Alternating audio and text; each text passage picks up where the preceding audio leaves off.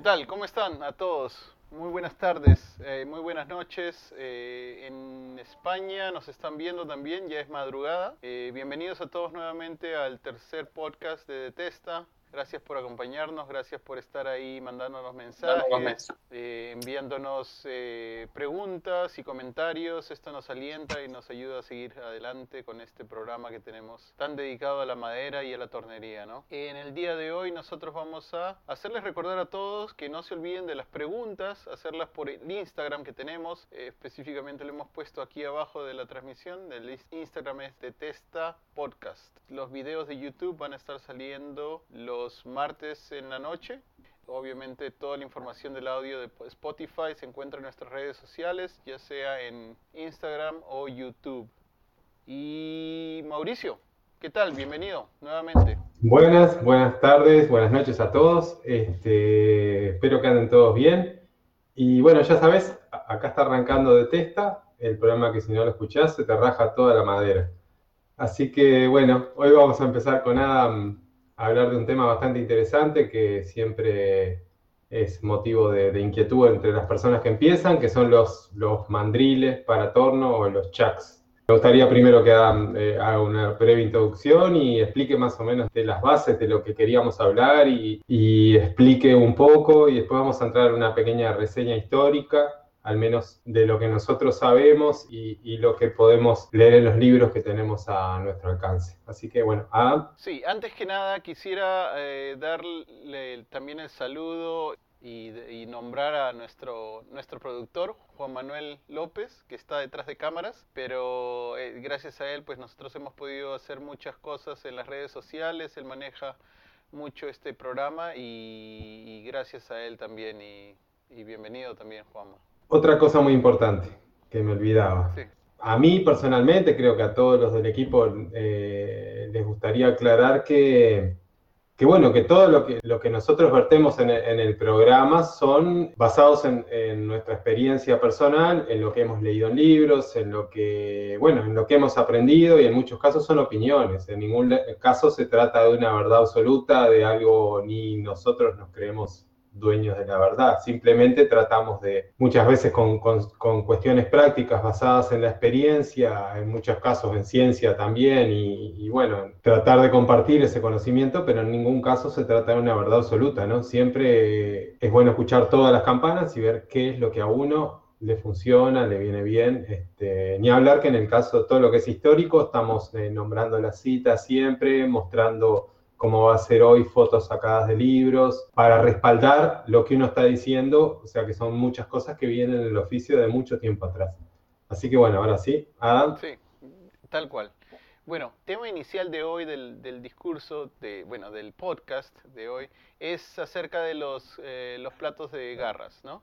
Eh, como ustedes saben, eh, muchos de los torneros aquí eh, hoy en día eh, piensan o tienen la mentalidad de que si no tienen un plato de garras, pues no pueden hacer las cosas, ¿no? O no pueden trabajar como torneros. Y creo que ese es un, concepto un poco eh, errado, ¿no? Porque sí puedes trabajar como un tornero y puedes hacer muchas piezas y se han hecho muchas piezas sin tener un plato de garras.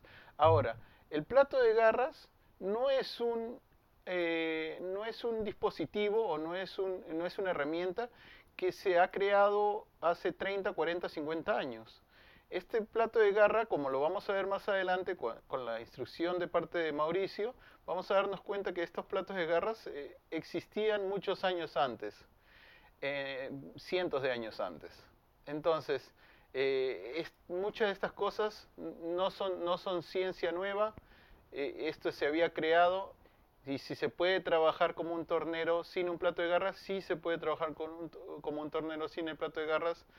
Eh, ¿El plato de garras ayuda? Sí, ayuda mucho más, ayuda mucho más al agarre en las piezas, pero no es pues algo que a mí, a mi parecer, no es algo muy, muy, muy esencial para determinar el profesionalismo de un tornero, ¿no? En fin, eh, le voy a dar paso a Mauricio que nos va a hablar un poco acerca de la historia y de lo, que es los platos de garra. Bueno, eh, primero que nada quería citar a David Ellsworth que eh, hay algo muy lindo que leí una vez que le escribió que decía que finalmente después de tanto tiempo estamos aprendiendo a sostener madera en el entorno. Yo acotaría, este, y aparte eso, en algunas cosas es bastante inocente, imagino que no mirará muchos videos de YouTube, sino sabría que mucho no, estamos, no hemos aprendido, al menos eh, ámbito global.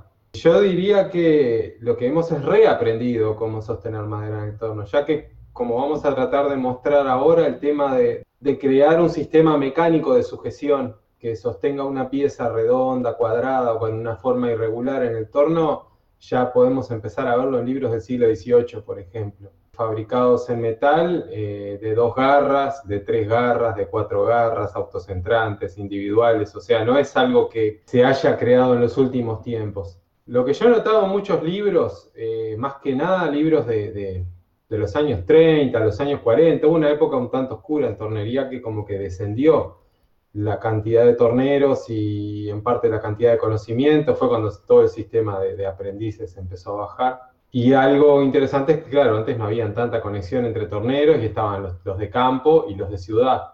Mi mejor deducción es que en el momento no todas las personas tenían acceso a, platos mecánicos, no todas las personas este, ni siquiera quizás tenían acceso a los libros, porque no hay que olvidarse que no, era tan fácil llegar a comprar un libro en, el siglo XIX, por ejemplo, menos a veces para una persona de oficio. Eh, entonces lo que creo es que, bueno, está, primero no todas las personas conocían de, su existencia y después también en la época que yo les mencionaba, empecé a notar como una especie de desprecio hacia ciertas herramientas, el mismo tipo de desprecio que hay hacia las herramientas llamadas raspadores, o que hubo una escuela en los 60 o 70, en la cual estaba, por ejemplo, Gordon Stokes en Inglaterra, que tendían a creer que era inferior la persona que utilizaba una herramienta plana. Este, yo diría que lo difícil es usar, no saber sacar el mejor provecho de esa herramienta plana. Porque, como decía Frank Payne, por ejemplo, ¿por qué desprecian una herramienta plana si ellos, por ejemplo, hacen todo el trabajo con una gubia y después todo el trabajo que hicieron con la gubia lo arruinan con una lija gruesa? Entonces estás volviendo otra vez al principio. Lo mismo pasó con los platos. Yo lo escuché decir incluso a torneros viejos de acá y lo he leído en libros que despreciaban a las personas, decían que no era de tornero de madera utilizar un plato de metal. Este, creo que primero desconocían que ya se habían fabricado platos para tornear metal, para tornear madera hechos de metal. Ellos lo que hacían era endiosar al famoso cepo, el plato de tornillo, que hoy día hemos demostrado que es una, es una herramienta utilísima y mucho más segura la, mayor parte de las veces que un plato de, garra, en el caso de las formas huecas, por ejemplo, o para sostener cuencos mientras torneamos toda la parte exterior. Y recurrían también al cepo y hacían una especie de que en eso tengo que decir que adhiero, eh, hacían una especie de culto al, al manejo del cepo de madera, ¿no? que es un plato hecho con madera, en donde las piezas se encajan a presión, a veces con ayuda de tiza, de talco, para que se aguanten un poco más, o mojándolas a veces para que tenga más agarre aún. Este, lo que ha pasado hoy día que abusamos tanto de los platos que nos oxidamos en el, en el arte de saber utilizar un cepo, y muchas veces el cepo nos sería más útil, más rápido, y nos permitiría hacer un trabajo mucho más limpio que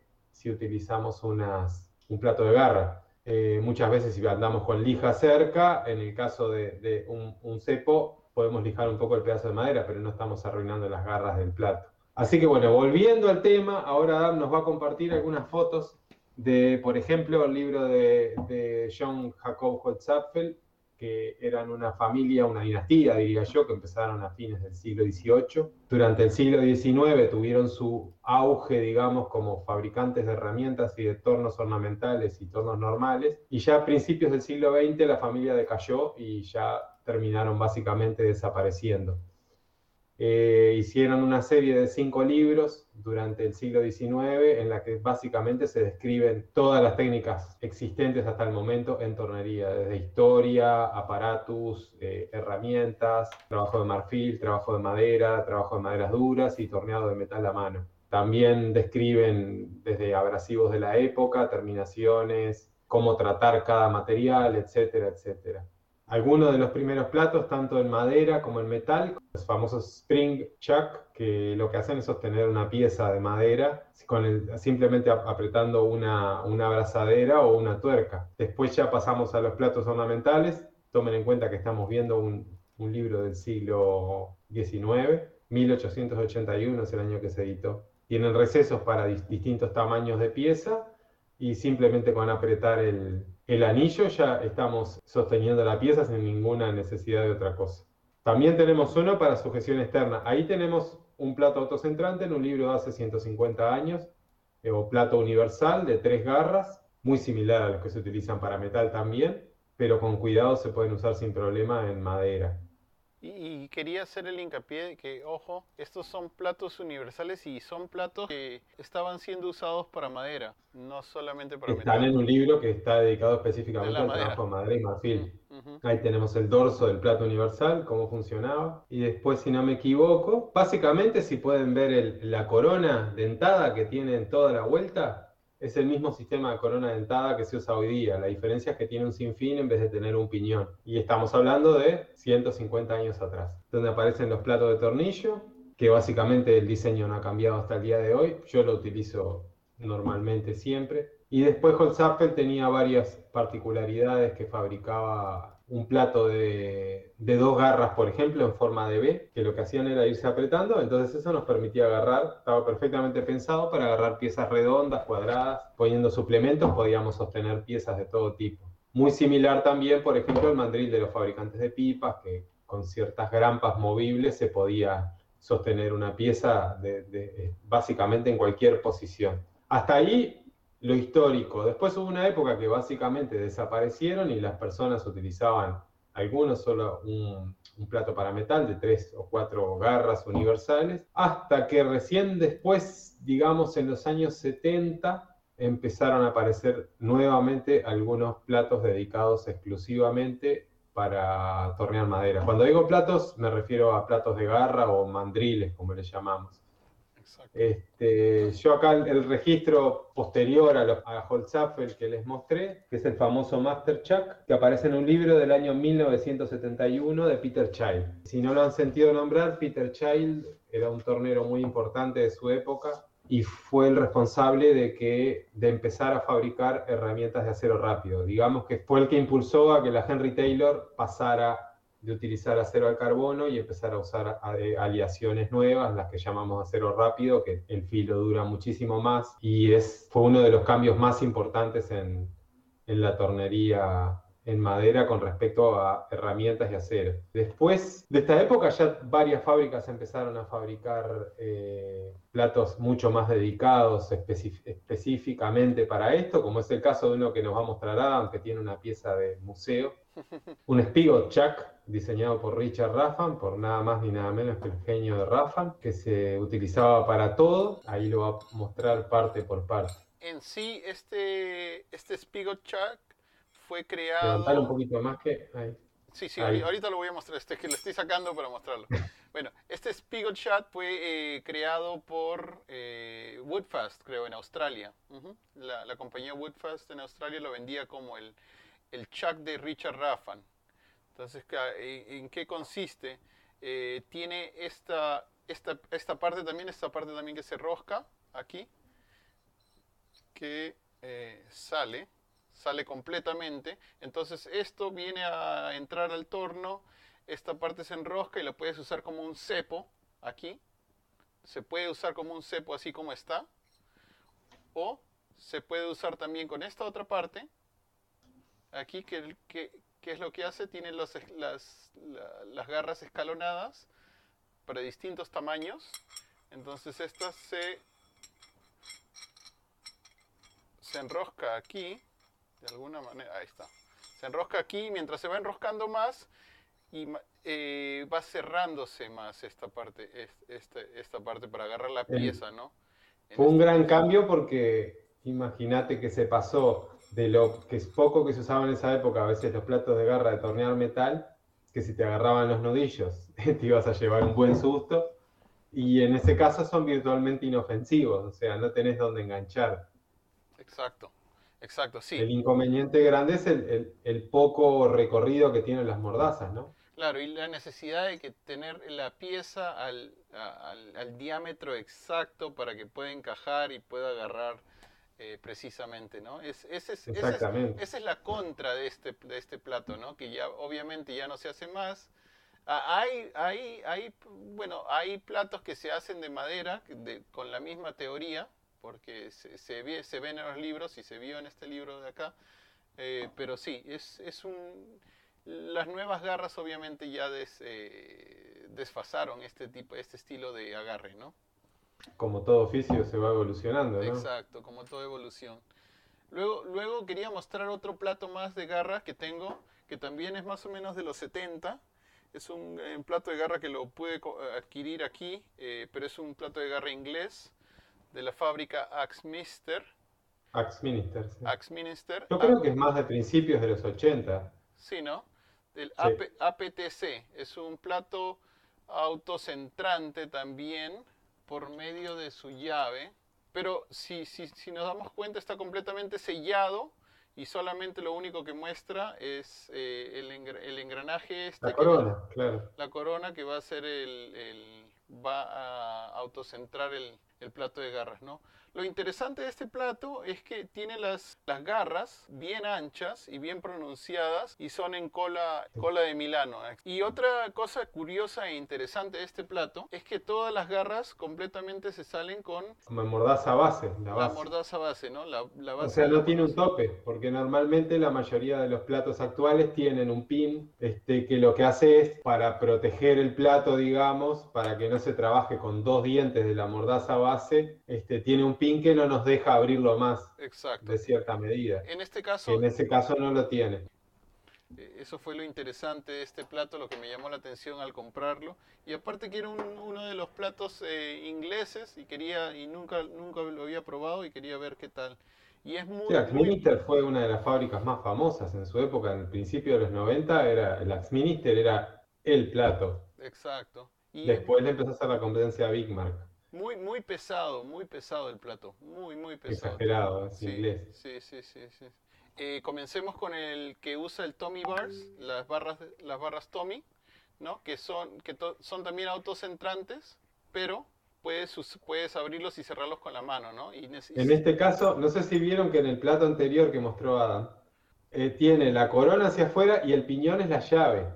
Exacto. En este caso, en el disco trasero que uno mueve con una de las dos barras está el, espiral, y que ya directamente acciona sobre las, las, garras base. La ventaja de todo este tipo de platos para mí es que estamos mucho más cerca del, cabezal del torno. Mientras más grande haya que hacerlo, más nos vamos alejando y más vibraciones y más palanca para el eje del torno también. Como que son más, más chatitos. Entonces, este, este plato obviamente es, es uno de los, de los platos autocentrantes que salió. Eh, se usaba con dos, con dos barras, de Tommy Bars, ¿no? Entonces hace, hace la, la función del piñón, sí, como el otro tor, como el otro plato, ¿no? Como lo dijo Colin. Es bien, bien sencillo el sistema y muy duradero. Sí, y es y, y, mucha gente mucha gente lo desprecia, ¿no? Porque dice, ah, no, Yo prefiero. es un plato barato porque tienes que usar las dos manos a veces. No necesariamente a veces, sí, exacto. No necesariamente necesitas usar las dos manos, ¿no? Porque puedes... Yo traje para mostrar un sistema igual que es casi lo mismo que es este. Ajá, ese es el mismo, pero en otro... Pero este es un, One Way. Ajá. One Way es, eh, fabricado en Canadá hay que tomar en cuenta que o sea, eh, la gran mayoría de las empresas hoy día mandan a fabricar las cosas a China para abaratar. Pero quedan algunas marcas como Axminister, no sé qué es lo que hace hoy, pero como el de Adam que es hecho en Inglaterra, estos One Way son hechos en Canadá. En mi experiencia personal tengo uno hace 21 años en uso y no lo he podido romper y es un uso bastante abusivo. Está Big Mark en Australia que hace, está en, los top, digamos, de, de calidad OneWay en Canadá y esta marca Minister en Inglaterra y del resto es todo China. Absolutamente. Efectivamente. ¿Qué otro nos vas a mostrar, Alan? Igualmente, eh, nosotros nadie nos da un centavo por nada. Este, no, solamente lo que decía hoy, mostramos cosas que nos Por hablar de uno de la práctica lo bueno se ve. Exacto, exacto. No, es, es, lo que, es lo que tenemos y es lo que lo que usamos, ¿no? En algún otro capítulo vamos a mostrar sistemas de sujeción sin necesidad de utilizar eh, un plato de garras. Exacto. Este, hoy día estamos viendo que la gente abusa de los platos de garra y lo que hace eso es este, atrofiar un poco nuestra capacidad de, usar la inventiva para sostener piezas de maneras más simples. Luego, en la misma línea de los Big Mars, tienes el, el más grande que tienen ellos, ¿no? El BM 120. 150 es el más grande. sí. sí, es el 120, luego es el 150, sí. Ah, eh, este, este, este, como ustedes ven, no se ven los piñones, está completamente sellado el sistema y lo que se usa es como una llave Allen, pero de las más grandes, para mm, poder eh, abrir y cerrarlos, ¿no? Entonces eso hace que el plato de garras sea un poco más fácil de usar, ¿no? Porque solamente usarías una, una mano para abrirlo y cerrarlo, eh, más pesado también, ¿no? Más, pesado. Hablamos de que ese plato con las, sus mordazas pesa 4 kilos y medio, para que tengan una idea. Exacto, y no, y, no, no, le entraría el polvo, ¿no? Al mecanismo que está del piñón y el rack adentro, ¿no? Otra ventaja de ese plato es que tiene un plato divisor atrás, eh, para, en 24, que en todos los trabajos, por ejemplo, si tenemos que hacer flautas en patas acanaladas o lo que sea. Yo lo uso mucho para las coronas de los ajedrezes y eso nos sirve para dividir en partes iguales la circunferencia. Todo eso se puede hacer también haciendo un plato de MDF, pero si ya lo tenemos incorporado es una tremenda ventaja. Exacto. Y para terminar con los platos que les iba a mostrar, este es uno, un One Way, canadiense también que tiene las mordazas y las mordazas son, como ustedes pueden observar, son aserradas. son, mordazas aserradas, eh, dependiendo del gusto del, tornero, ¿no? Hay unos que les gusta tenerlas aserradas, hay otros como Rafan que no les gusta porque dice que marcan. Entonces eso depende del gusto. Ahora, si podemos observar... en la cuán fuerte uno quiera sostener la pieza, ¿no? Exacto. Ahora la, la parte de atrás es completamente abierta. Se, se, nota que el mecanismo está completamente abierto y se usa esta llave que viene acá para poder abrir y cerrar el plato, ¿no? Hace la función de piñón, la llave. Exacto. Son igual, son tremendamente pesados. Estos, estos platos son muy pesados y, y trabajan muy bien. Y para terminar... Hay que, aclarar que siempre los platos, el tamaño es en proporción a la pieza, ¿no? O sea, para tornear cuencos de hasta 30, 32, 33 nos vale un plato como el primero que mostraste, el, el Big Mac, el 90, por ejemplo. No se precisa más que eso, o sea, pero a medida que vamos agrandando el tamaño de la pieza o, el largo, eh, eso nos va a requerir un plato mucho más potente para poder apretar y, por ejemplo, una cosa interesante que ya he leído es que los platos chinos, por ejemplo, uno apretando los demás puede barrer todas las roscas y los piñones.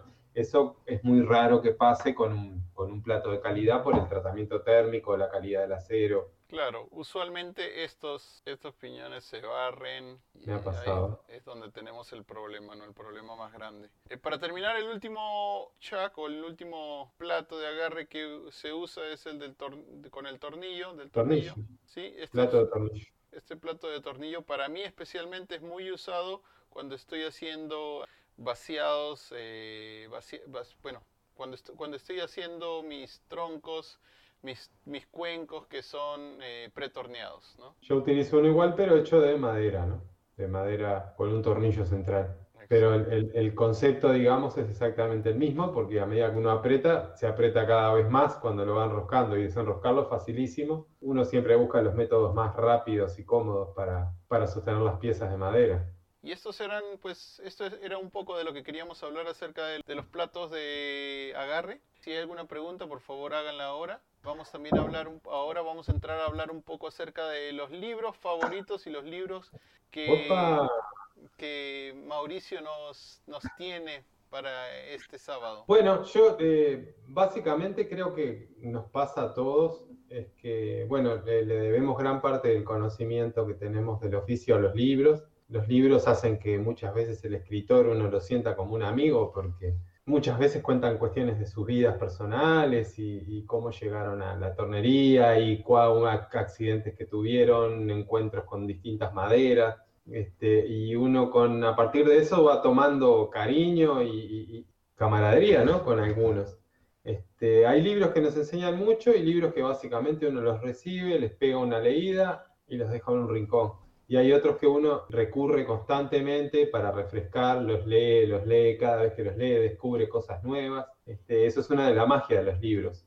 Algo muy bueno es que los libros hoy día, como poca gente lee, se consiguen usados por muy poco dinero.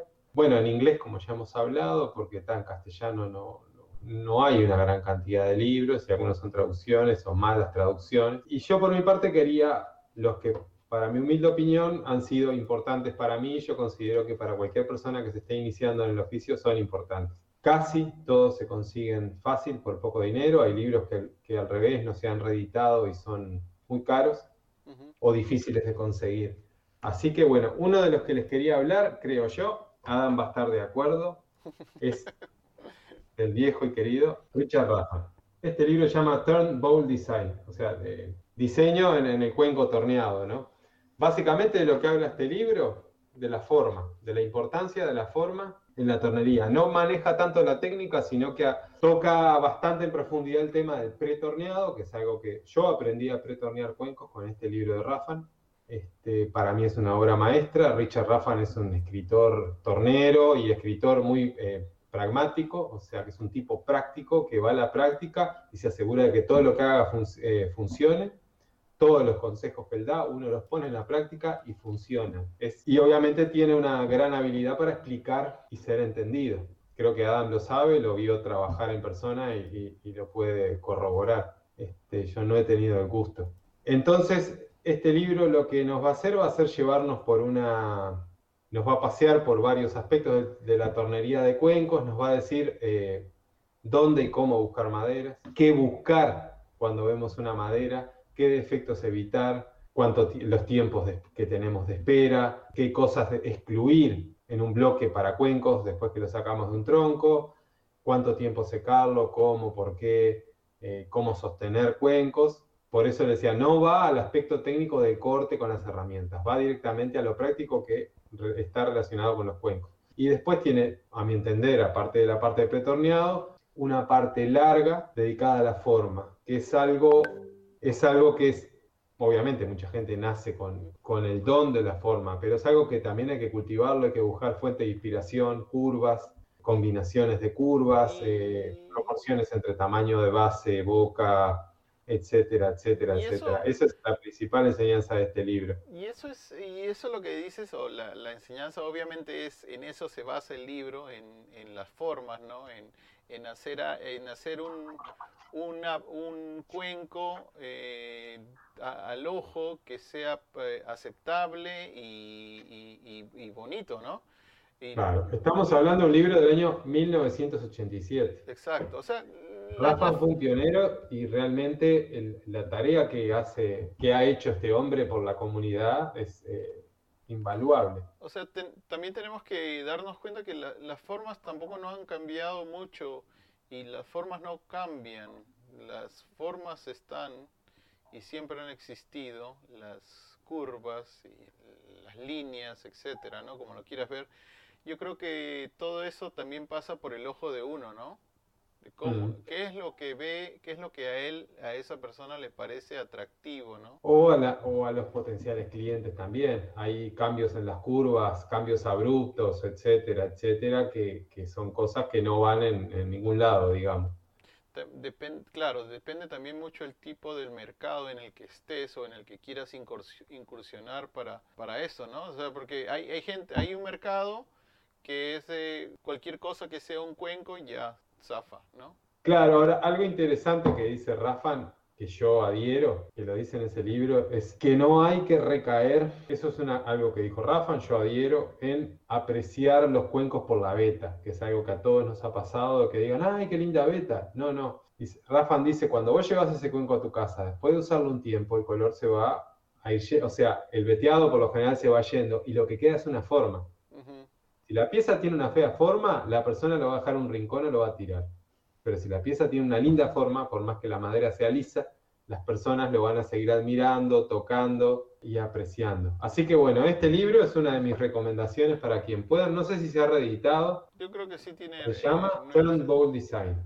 Es súper práctico para quien quiera aprender a... No tiene nada místico, nada. Es súper, hiper práctico para quien quiera iniciarse como tornero en, el tema de los cuencos y en, producción y en, convertir árboles en cuencos. No bloques de madera que ya preparados, digamos. Este, de hecho, Rafa habla mucho de, evitar ese tipo de cosas, la madera comprada, porque primero por lo caro, ¿no? Para alguien que produce no, no tiene sentido. Ese fue el libro recomendado por hoy. Ya en los próximos este, episodios vamos a recomendar algún otro, algún otro libro. No sé si Adam, ¿querés acotar algo acerca de Richard Raffan? No, no, no, sí, gracias, gracias a él, pues, eh, eh, bueno, he, tenido la dicha de conocerlo eh, un par de veces y pasar tiempo con él y la verdad es que es un, un honor y es un privilegio poder eh, haber compartido ese tiempo, ¿no? Una persona que, que sabe tanto del oficio y más que nada él, trabajaba y comenzó a trabajar en la madera por necesidad, por, por ganar dinero, no por, eh, no por no tanto por placer o porque tenía demasiado dinero y quería hacer un hobby, no, sino que era una persona que pues trabajó eh, como, como un oficio, ¿no? Y hizo miles de miles de cuencos.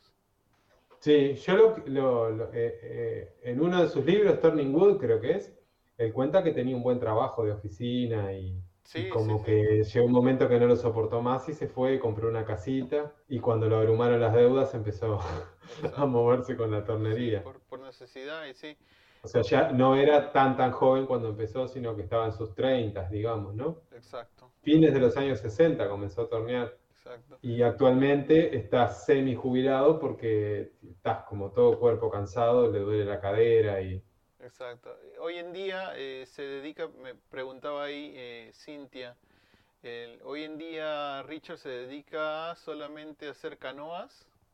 Y botes de botes, chiquitos de madera. Exacto. Sí, eso es lo que en eso está pasando su tiempo. Eh, terminó de vender casi todo lo que era su taller. Se quedó solamente con uno de los tornos pequeños Big Mark, el 150, muy pequeño, muy pequeño. Y mm. porque necesitaba espacio para hacer sus botes, ¿no? Eh, entonces, este, tuvo que vender todo lo demás. Tiene 78 años, creo que tiene, 78, 79. Más o menos, y ya dejó de demostrar. La última demostración que hizo eh, también tuve el privilegio de estar ahí y verlo. Fue hace dos, tres años, ¿no, Mauricio? Eh, tres, creo. Tres años, hace tres años. Y él ya decía que ya esa era su última. Pero luego, eh, el, año pasado, lo habían llamado para hacer otra demostración más y justamente iba a venir aquí al, a, a uno de los simposios aquí en Portland.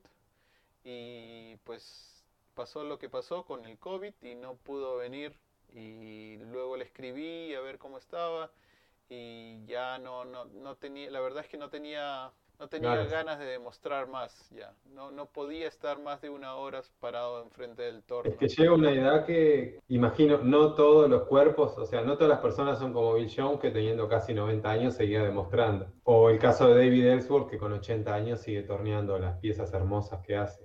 Obviamente no, no con el ritmo de una persona de 40, pero... Sí, cierto. Pero nos, nos deja los legados, ¿no? Nos, ha dejado muchos libros, aparte de, del libro que nos ha compartido. Hay demasiados libros que tenemos de él, eh, muchos videos, y es una persona muy sencilla, eh, muy, muy sencilla, muy querida también. Entonces, este, le agradecemos por muchas de las cosas que ha hecho, ¿no? A veces nos olvidamos, a veces muchos de los torneros se olvidan de, de nombrar ciertos torneros eh, porque piensan que lo vieron en un lugar, en otro lugar y no, no se acuerdan de darle el, crédito necesario a estos torneros, ¿no? Pero nosotros eh, tratamos de dar, dar el crédito y reconocer de quién, quién fue el que nos inculcó, nos empujó, hizo, hizo, nos ayudó en este camino de la tornería, ¿no? Sí, son personas muy desinteresadas que comparten lo que saben, porque para escribir tantos libros explicando todas sus técnicas son personas que son entregadas, no son personas que se quieren guardar para ellas lo que saben y tampoco están buscando eh, ganar prestigio, ¿no? Efectivamente. Es, lo, es el caso de David Ellsworth, que o sea, les nace lo que hacen y les nace la tornería, ¿no? Como fueron también Ray, Ray Key, Bert Marsh, Bill Jones.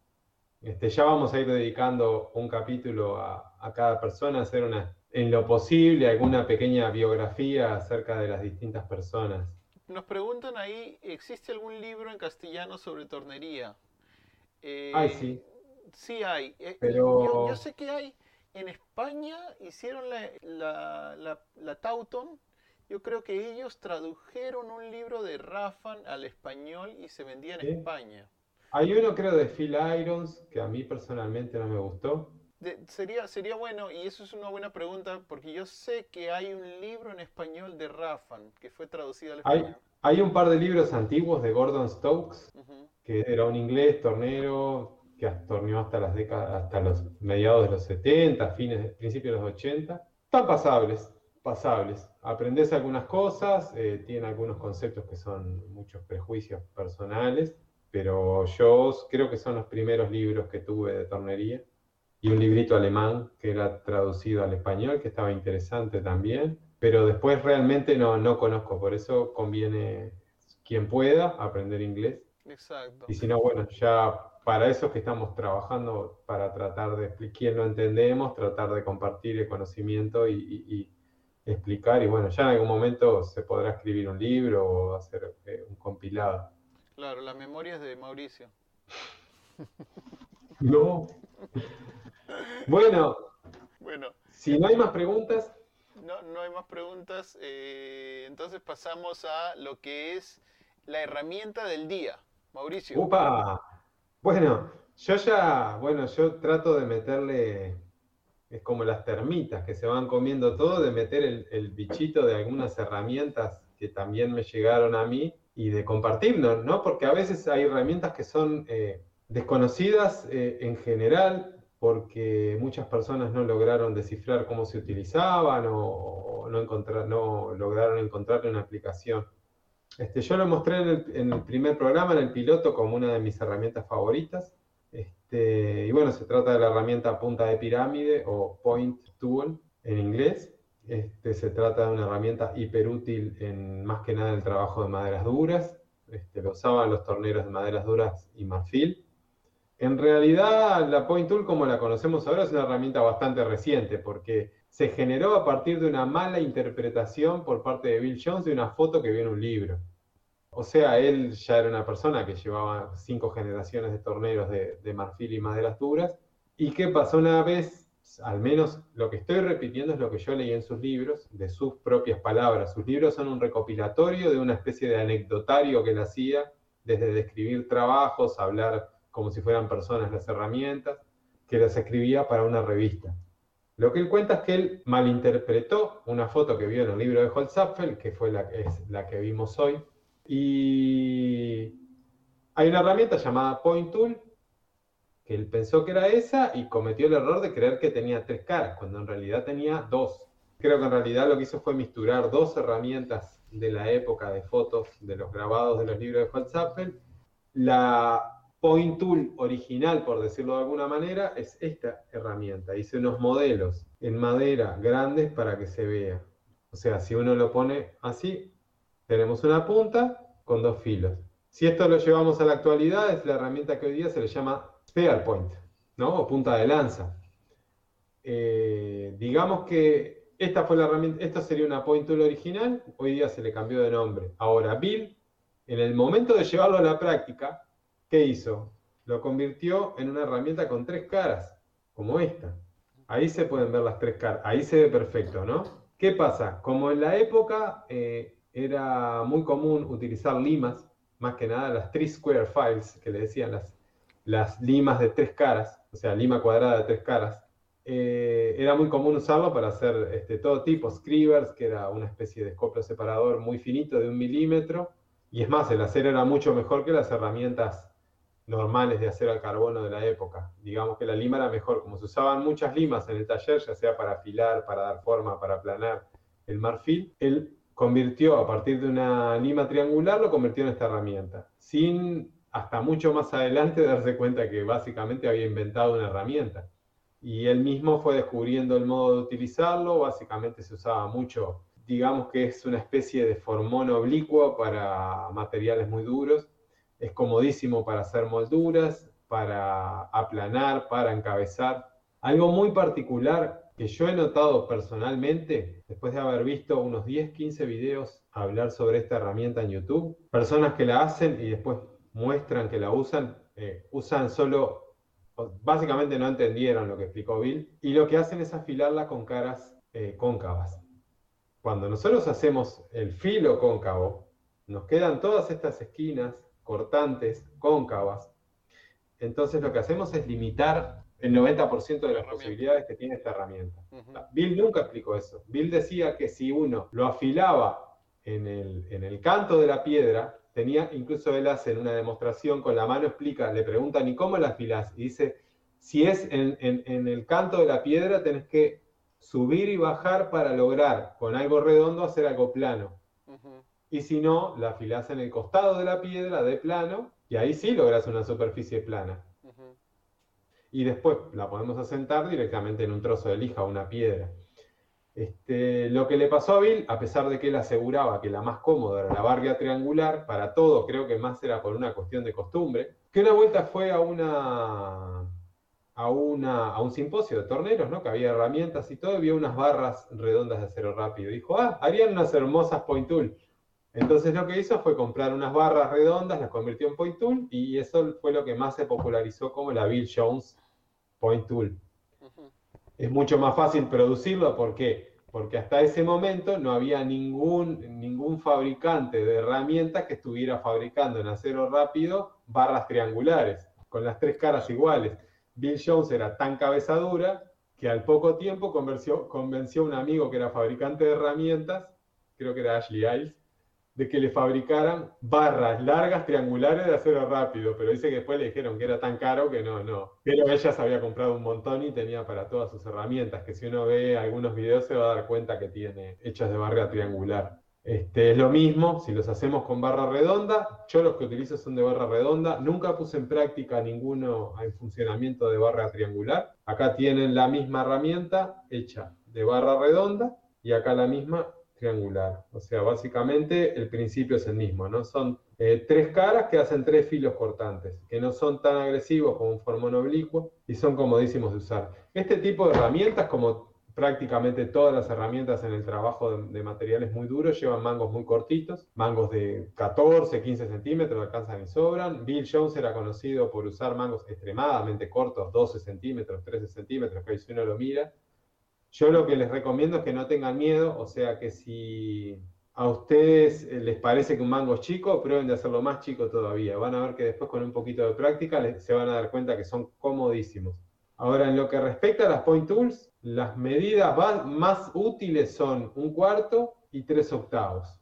Ya la de medio es práctica, pero es hasta grande, y la de cinco octavos es una exageración. Acá les voy a mostrar para que tengan una idea. Por ejemplo, acá son las herramientas que vienen más eh, más eh, estándar de fábrica, estas son Thompson, de acero CPM10B. derecha, ahí está, ahí, estás.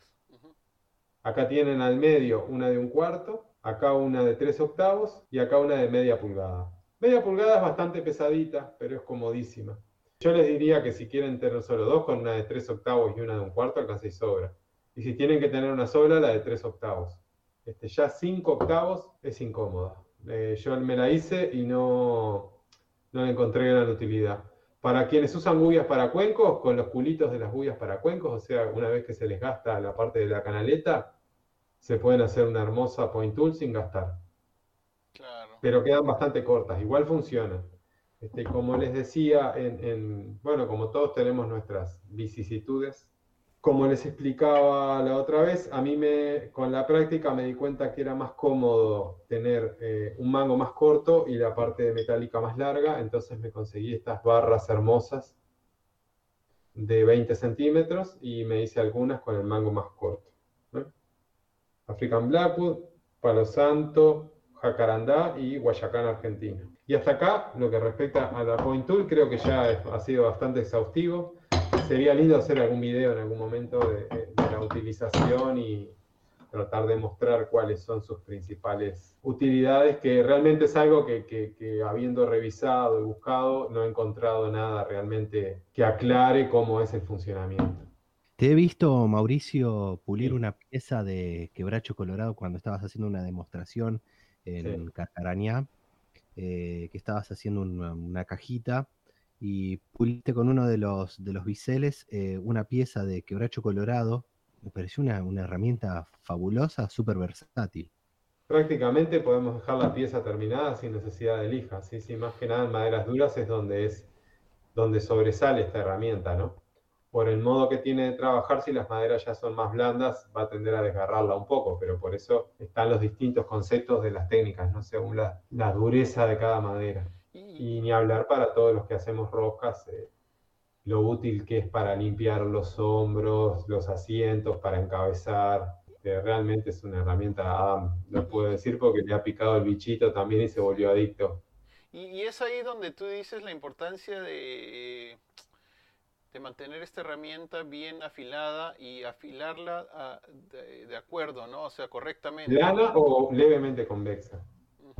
Exacto, plana. Sí. O levemente convexa, Pero cóncava nunca. Exacto. Y, y, ese es el problema, como dices, ¿no? Usualmente lo que ves aquí o lo que se ve normalmente el uso de esa del point tool, lo que he visto, ¿no? Lo que mayormente la uso, para lo que mayormente la usan es solamente para llegar a puntos donde donde no puede llegar otra herramienta, ¿no? Usan solamente la punta para limpiar, ¿no? Eh, pero no usan no la usan con, para más nada se pueden pulir superficies largas sin ningún problema. Exacto. Cilindros. todo lo que es, eh, por ejemplo, cuando hacemos un mango de Blackwood, en vez de usar el formón oblicuo, que sería problemático en el Blackwood, tendería a hacer el pick-up que le dicen a levantar este, pedacitos, este, con el, la point tool lo podemos dejar terminado casi. Claro. Y también está la, la otra herramienta que también, eh, inclusive estuvimos hablando hace, un tiempo, ¿no? De la que se parece a, la, herramienta de lanza, de punta de lanza, que vendría a ser de parte de Stuart Batty, la Vortex que sacó, ¿no? Pero no tiene la funcionalidad que tiene la, la, point. la, point. Tool, ¿no? hay varias que han salido que son como una versión o inspiradas en la point de, Bill Jones. Claro. Pero, no es una invención nueva, no, no, es simplemente una versión eh, adaptada a las necesidades, en este caso, de, de Batty, ¿no? El hijo del gran tornero inglés, Alan, Batty. Exacto. Ya es, estamos hablando de alguien que ya es eh, tercera generación. Exacto. Alan Batty, para quienes no conocen, fue un gran tornero británico.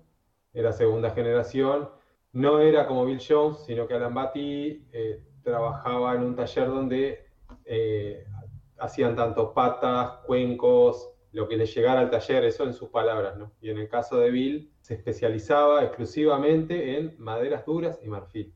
O sea, fue el, último cultor de esa rama tan específica del oficio, ¿no? Que hoy día muchos rescatamos en lo posible todas sus técnicas, pero tampoco nos dedicamos 100% a eso. No sé si quedará alguna persona que antes, ya hablaremos de lo que significaba el tornero de maderas duras y, marfil. Sí, sí, sí.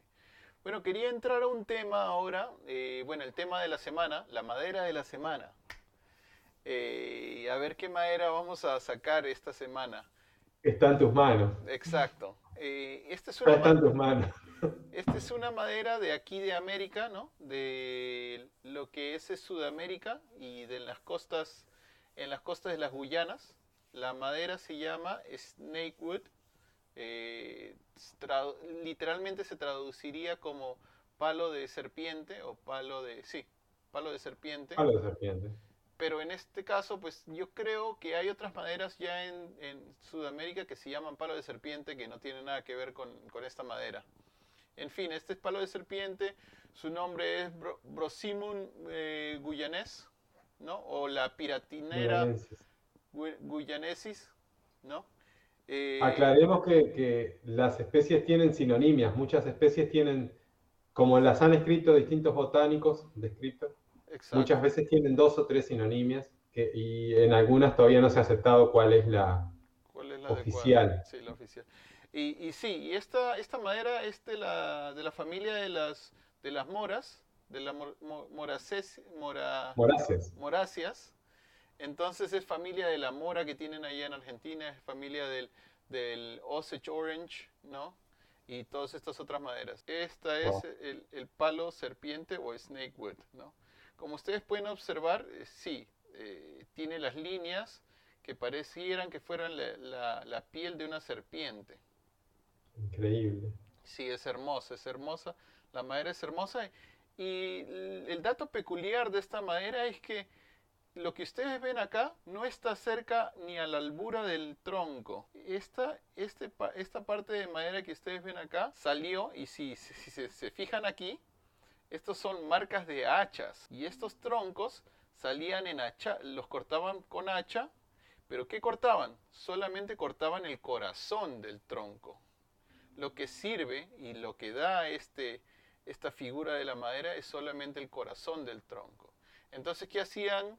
Cortaban solamente el corazón para sacar esta madera y desperdiciaban y botaban, tiraban o lo usaban como leña la otra parte, ¿no? del, tronco. Entonces estos troncos venían en 12 pulgadas de ancho, ¿no? 12, se imaginan 12 pulgadas de ancho de un tronco para sacar solamente 3 pulgadas de diámetro ah, de madera usable y que ni siquiera es tan usable como ustedes pueden observar. Y, lo que tiene de esta, esta madera también es que tiene muchas, muchas rajaduras, tiene pequeñas rajaduras y, tiene rajaduras microscópicas. ¿Y esto por qué? Por, obviamente por ser madera de corazón. Y extremadamente dura, ¿no? Extremadamente dura. Y esto lo hace que la madera eh, sea muy... Yo, yo, creo que es una de las más difíciles de, trabajar. ¿Por qué? Porque apenas le pones fricción o le, le implicas calor, esta madera va a comenzar a mostrar todas las líneas de, todas las fisuras que tiene y hasta lo puedes echar a estropear la madera por, por esa razón, ¿no? Entonces eh, es, es, un trabajo muy delicado que se tiene que tener con esta madera, pero en sí es una, es una madera hermosísima y muy deseada. Hoy en día ya la tala indiscriminada se, se está tratando de parar y no está en, en el libro de CITES como una, una, una madera en peligro, pero eh, se ha bajado la exportación de esta manera. ¿no? Esta madera la usan mucho, eh, la van a encontrar mucho en los, ¿cómo se llama? En los arcos de violín. Arcos de violín. Es el, es el sustituto del pernambuco que hablamos la, el programa pasado.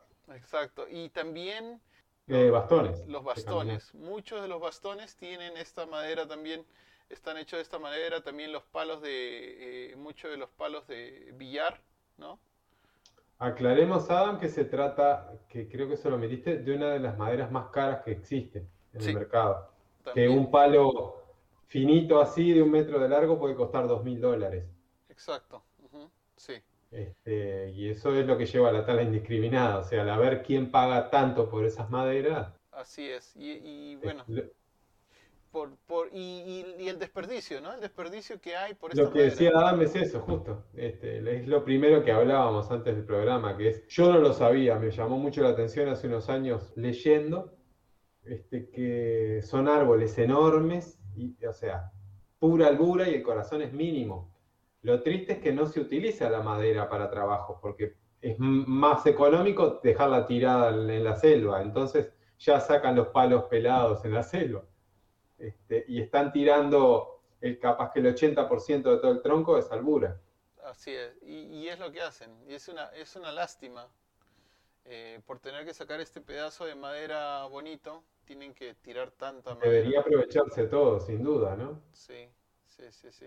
Pero no, sí, es una, es una madera muy costosa, pero muy, muy linda y es, eh, es difícil de trabajar, es eh, como les estaba diciendo, pero una vez que sale de la herramienta, eh, sale pulida muy, muy, muy hermosa, muy hermosa. Como todos los materiales duros, duros, duros. De... Y nuevamente, es, es un, de la familia de las moras, entonces no Como es... no es muy, muy la, la, la, mora amarilla argentina o tataibí, bueno, la morera común, la, morera. la higuera, son todos de la, de la misma familia. De la misma familia, exacto. Material interesantísimo. Este, no sé si podés mostrar varias vistas de nuevo, pero es impresionante, es una curiosidad que gran mayoría de las personas no van a tener nunca la, oportunidad de trabajarla. Miren el brillo que agarra solo con pulirla. Oh, sí, este solamente... Esta madera no tiene nada agregado. Sí, nada. No, no. Solo está pulida. Esta es lija, de 100, de 150 y luego la pulida por la, en la mopa. Nada, más Realmente parece escrito y parece una piel de serpiente o de leopardo. Sí, sí, sí. Es, muy, muy, muy linda. Eh, muchos de los torneros tienen mucho, reniegan mucho con esta madera.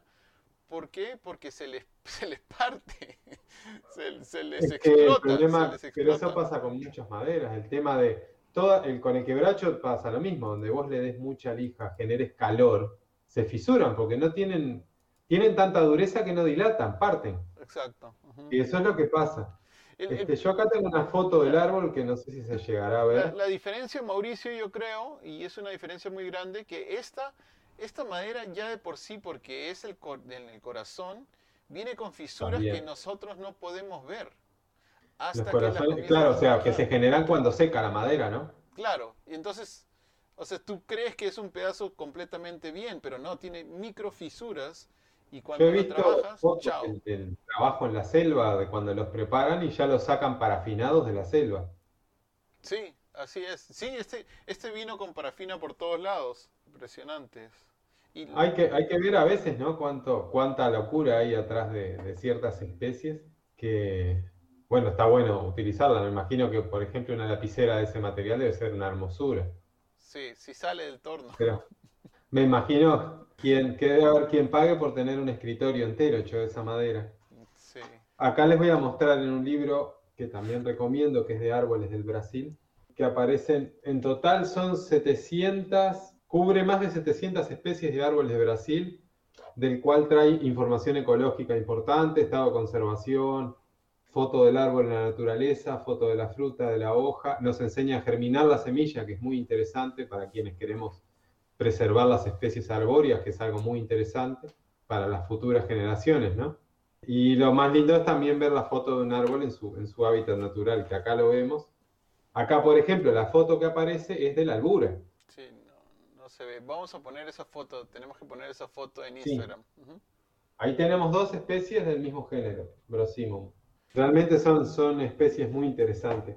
Y, entrando a ese tema, un poco el tema del libro de, maderas, mm. quisiera también, eh, antes que terminemos aquí, este libro a mí me gusta mucho. Eh, conoce, tus maderas, dice. Una guía completa de árboles, maderas y veneers, ¿cómo se dice? Láminas. Láminas, ajá. Albert J. Constantino Jr. Muy, muy buen libro es este, muy buen libro. Hay muchos libros muy interesantes sobre, digamos que son racontos y descripciones de, tablas de densidades de especies de madera. En muchas nos sirve para los que nos interesan las cuestiones históricas y en otros lo que tiene es que, claro, cubren especies que en el momento en que se escribió el libro eran populares, pero hoy día son inconseguibles, ¿no? Solo en algún pedazo de mueble, eso no suele pasar. Hay una parte en este libro que me gusta y quisiera jugar con Mauricio acerca de, eh, esta parte, ¿no? Esta parte habla acerca de prueba los conocimientos de madera, los quiz. A ver, te voy a poner una fácil, ya te voy a buscar una, adivinanza, bueno. Ok, ¿cuál es la madera más blanca que se conoce? El holly, el acebo. Pero el, holly americano. Sí. ¿Cuál es la madera más negra que se conoce? El ébano y el blackwood. ¿Cuál es la el Blackwood lo que pasa es que cuando uno lo mira es, es, es violáceo a su lado. Y el ébano, no, el ébano es negro, el jet black, el, gabón. Aquí dicen el gabón, ajá, el ébano gabón. Y una más, una más. ¿Cuál es la madera favorita para hacer pipas que se ha usado por mucho más tiempo? Eh, la raíz de brezo. El brezo, ajá. Sí, dice que se, eh, se han consumido casi más de más de 10.000 toneladas de brezo al año son consumidas, dice. Sí, sí, yo los vi acá en Tenerife, tienen brezos gigantes. Gigantes. Si nos mira Miguel, este, Miguel Granados, eh, se va a acordar, hay un, tornero español que murió el año pasado, que lo conocí, que era muy buena persona, Rafael Saigui, que trabajaba muchísimo con Bresa. Este, no está permitido sacarlos, pero cuando hacen, construyen calles nuevas, etcétera, este, a veces que habían incendios, podían desenterrar los brezos para, para trabajarlo. Mauricio, Cecilia López nos pregunta, ¿dónde puedo conseguir el aceite de Tung en Montevideo? En Montevideo no hay. Aceite de Tung en Argentina o en Brasil. En Argentina hay una fábrica que produce en Misiones que se llama Kira. Listo, Kira. Eh, para terminar, hay dos preguntas que nos han dado los eh, nuestros oyentes por Instagram. Juanma, tu tiempo. Bueno, Bruno de Playa Pascual eh, nos dice, bueno, hola, ¿cómo están? Mi pregunta es sobre la madera pasmada, cómo se logra y en qué madera se ve mejor resultado. Gracias y arriba con el programa. Interesante. Adam, ¿querés contestar vos? La madera pasmada, uy, justamente aquí en el Pacífico Noroeste hay una persona que se llama Seri Robinson, es una doctorada que se dedica solamente a trabajar, eh, a, estudiar el pasmado en las maderas, los hongos y los bichos que, pueden estar y trabajar dentro de tu madera para recibir uno u otro resultado. Y ya es, el segundo libro que ha sacado, ya va dos libros que ha sacado. Eh, la he conocido, he podido hablar con ella, he podido compartir mucho, eh, sacarle información también. Y es toda una ciencia, es toda una ciencia. Y es una ciencia que no es de ahora tampoco. Es una, porque ella nos mostró en una de las demostraciones que estuve, tuve con ella, eh, eh, por allá por los siglos XVI, por el siglo XVII, ya se trabajaba mucho con el pasmado. Y eso es lo que yo no sabía, y es interesante.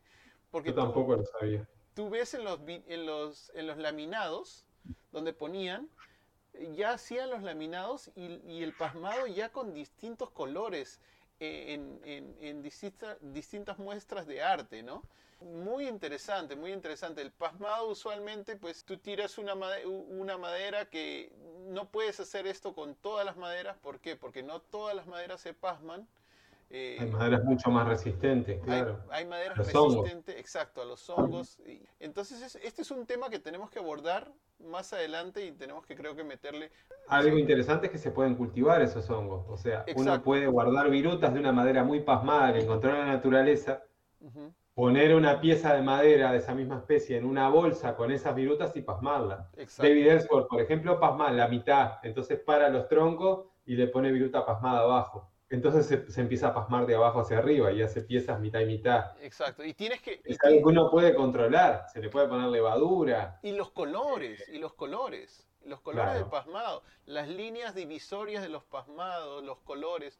Uno creería, uh, esto lo hizo con colores. No, hay distintos hongos que te dan distintos colores y, es hay interesante. Más propensas que otras, ¿no? Los arces donde vos vivís se pasman hermoso el haya en Europa, los ingleses usan mucho el haya pasmada. Exacto. Eh, acá, por ejemplo, el fresno se pasma facilísimo, el paraíso se pasma facilísimo. Ahora, contrariamente a lo que muchos piensan, la madera cuando se pasma, primero es mucho más difícil de trabajar, porque el pasmado es, es un proceso de descomposición ayudado por hongos. ¿Qué pasa? Las líneas negras que aparecen en el pasmado, por lo general es sílice, está plagado de sílice. Entonces desafila mucho más la herramienta que la madera fresca.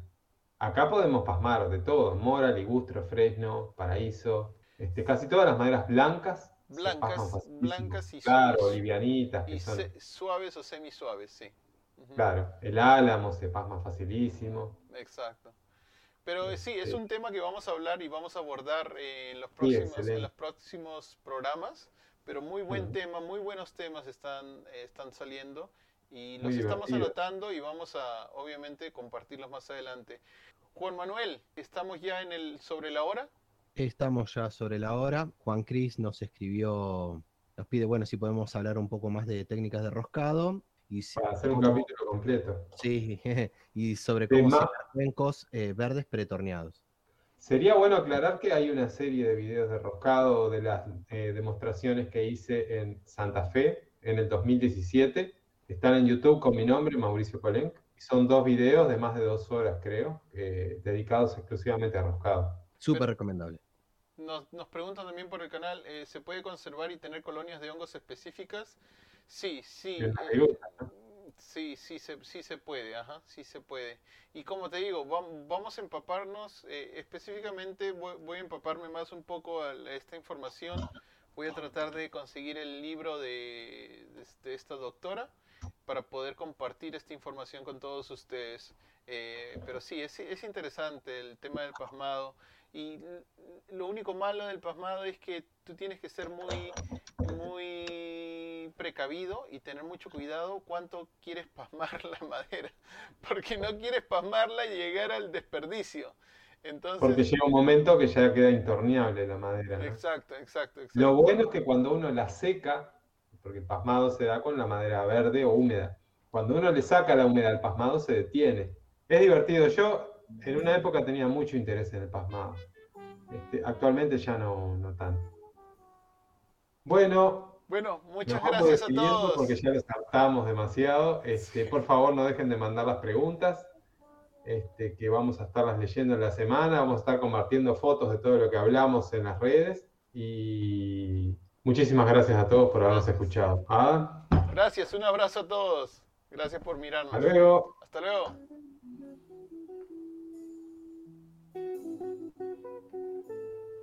Esto fue Detesta Podcast.